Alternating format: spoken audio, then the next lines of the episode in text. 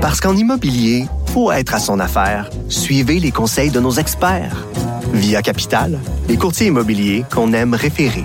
Bonne écoute. Geneviève Peterson. Elle réécrit le scénario de l'actualité tous les jours. Vous écoutez Geneviève Peterson. Cube Radio.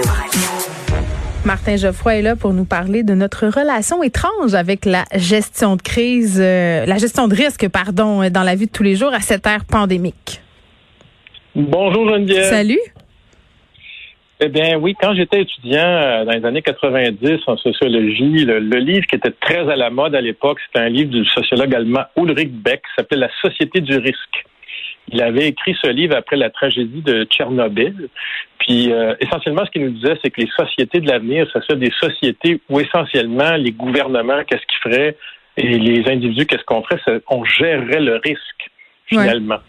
Et euh, plongé dans la pandémie dans laquelle on est, euh, j'ai été confronté moi-même sur un plan personnel euh, cette semaine à cette gestion du risque parce que euh, j'ai pris la décision d'aller me faire vacciner euh, avec le vaccin Astra- AstraZeneca. Oui, j'ai vu ça semaine. sur les médias sociaux. Et oui, et euh, par contre, c'est ça, euh, je me retrouve euh, avec quelque chose avec lequel je pensais pas m'avoir retrouvé, même si j'ai j'ai eu une surabondance d'informations sur le vaccin. J'ai lu sur le vaccin de A à Z, euh, je me suis renseigné avant les effets secondaires, tout ça. Et ça va, ça- ça- finalement, j'ai géré le risque, comme je disais. Et ce qu'on fait en ce moment, beaucoup, quand on prend les décisions, que ce soit les gouvernements, les individus, par rapport au vaccin, en fait, on regarde, je regardais les quatre sortes de vaccins, puis je me disais, est-ce que j'y vais tout de suite pour AstraZeneca ou j'attends dans deux, trois mois pour Ah avoir oui. le Pfizer? Ah oui, j'ai pensé à tout ça parce que moi, en plus, je suis en télétravail. euh, Oui, je comprends. J'aurais pu attendre ça.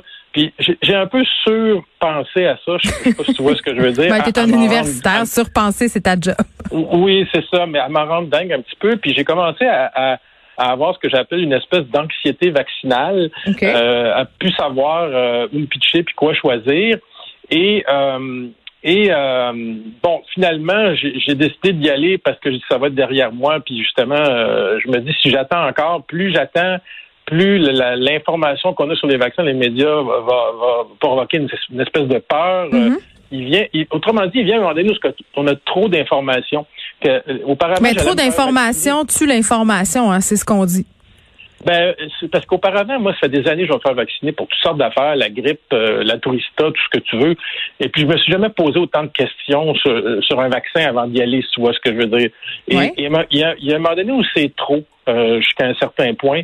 Et euh, j'essayais trop d'évaluer le risque par rapport au vaccin et tout ça. Et pour, pour reprendre le vaccin AstraZeneca, j'ai vu une étude cette semaine qui disait, là, par rapport aux fameuses thromboses, parce que c'est ça qui fait peur à tout le monde, euh, avec le Pfizer, tu as quatre chances sur un million de faire une thrombose. Avec l'AstraZeneca, tu as cinq chances sur un million de faire une thrombose. Et si tu attrapes la COVID-19, tu as 39 chances sur un million de faire une thrombose. Donc, entre le choix entre l'AstraZeneca puis attraper la COVID, puis ça, c'est sans compter tout ce que ça apporte la COVID, tu as plus de chances d'avoir une thrombose en attrapant la COVID qu'avec Pfizer, qu'avec euh, le vaccin As- AstraZeneca. Puis il n'est pas tellement euh, Pfizer n'est pas tellement meilleur pour les thromboses qu'AstraZeneca, si tu vois ce que je veux dire. Il y, a, une petite différence, mais pas tant que ça.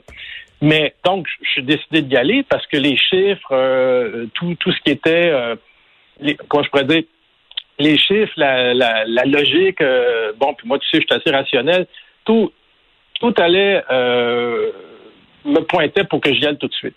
Mais tu vois, j'ai subi quand même, à cause de, à cause de quand je suis allé et depuis que je me suis fait vacciner, une espèce d'anxiété vaccinale. C'est-à-dire que malgré tout le, le, le pragmatisme que je peux avoir, il y a- j'ai encore une petite peur en arrière de la tête. Ben c'est normal. Je- je- moi, je, je le prendrais le vaccin AstraZeneca euh, euh, sans hésitation parce que moi aussi, je l'ai eu euh, la réflexion, tu sais, Martin.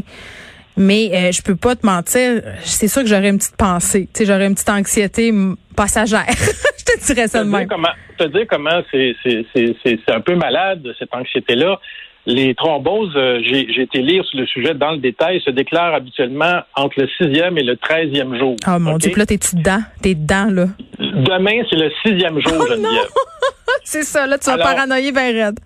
Alors, euh, tant que j'aurais pas passé mes deux semaines, je vais toujours avoir cette petite peur en arrière de la tête. Mais ça, ça nous vient, tu sais, c'est anthropologique, là, puis on, a souvent expliqué ça pour expliquer le, la, pensée complotiste aussi, c'est que quand on était euh, à l'état euh, primaire, là, dans les dans, dans dans les anciens temps, c'était pour nous protéger des attaques des tribus puis tout ça adverse. Mais on n'a plus besoin de ça maintenant parce que tout le risque a été calculé déjà pour nous, tu comprends? Mais malgré ça, anthropologiquement parlant, on a toujours une petite angoisse en arrière. Puis j'étais choqué après moi cette semaine parce que je me dis j'arrête pas de parler des conspis qui ont peur et me, me voilà avec mon vaccin. mais tu comprends comment ça marche, tu vois comment c'est insidieux puis que ça peut s'immiscer dans ton esprit même si on est rationnel parce que la peur c'est puissant. Mais la peur, c'est irrationnel. et on a beau se raisonner, et je me raisonne, et ça va très bien. Euh, bon, j'ai travaillé toute la semaine quand même, j'exagère un petit peu tout ça, mm. mais euh, c'est quand même une petite peur qui est là. Et, et, et donc, c'est pour ça que je dis qu'à un moment donné aussi, pour les gens justement qui n'ont pas tous les renseignements que j'ai, qui n'ont pas toute l'éducation que j'ai, tu peux t'imaginer comment c'est facile d'avoir peur. Tu sais. Et donc, c'est pour ça qu'il faut être empathique, puis les amener euh, vers mm. le vaccin tranquillement. Puis à, à ce niveau-là, je trouve que les médias aident pas avec beaucoup de manchettes alarmistes sur les effets. Il faut faire attention, c'est-à-dire qu'on on a le devoir de couvrir euh, ces effets-là, mais il faut faire attention dans la couverture qu'on en fait. Ça, je suis bien euh, d'accord avec toi. Il faut parler plus des bénéfices. C'est ça. Il faut parler plus des bénéfices. Moi, un point où, à un moment donné, quand on, pour la millième fois, on me parlait des effets hmm. secondaires de AstraZeneca, je fermais le poste.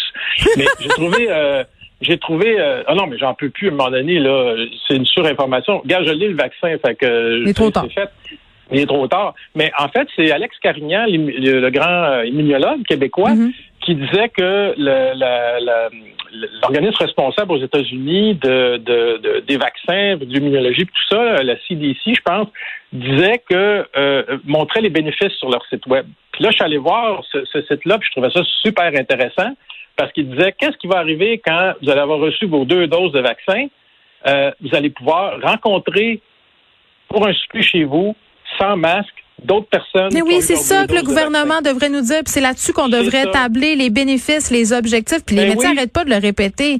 Dites-nous, ben euh, dites-nous c'est quoi le but, dites-nous qu'est-ce qu'on va avoir le droit de faire quand tout le ben, monde va être allé, tu sais. C'est ça. Mais aux États-Unis, les organismes gouvernementaux l'ont déjà fait, euh, Geneviève. Puis c'est déjà tout détaillé. Puis quand je suis allé voir le site américain, je me suis dit, maudit, pourquoi le gouvernement du Québec fait pas ça? Ça motiverait le monde, tu sais. Ils l'ont, les euh, Américains. Ils l'ont l'affaire. Ben, je veux pas faire mon lever de graton, mais quand même. mais mais mais, mais euh, mes beaux-parents qui sont en France, qui sont plus âgés, euh, ont pu faire un, un euh, recommencer à faire des dîners avec avec mes tantes, mes belles tantes. Ah, je suis jalouse. on est super jaloux nous autres quand on voit ça, on aimerait ça être avec eux autres, tout ça. Fait que c'est là que c'est là que je me suis dit, hey, moi j'y vais au plus vite que je puisse avoir ma deuxième dose. En passant, ma deuxième dose, c'est le 2 mm. août, puis je, je trouve ça long. Euh, puis je me suis dit, ben là, j'ai un horizon. Je me dis, dans ma tête, à partir du 15 août, deux semaines après, je vais pouvoir avoir des dîners avec les gens qui sont T'as raison. Il faut... Euh, c'est à ça qu'il faut penser. Il faut se raccrocher à ça, puis il faut faire attention quand on parle des effets secondaires, euh, de donner toute l'information, pas trop d'informations, puis de toujours revenir sur ces bénéfices-là, puis sur les objectifs. Martin Geoffroy, merci. Merci à toi.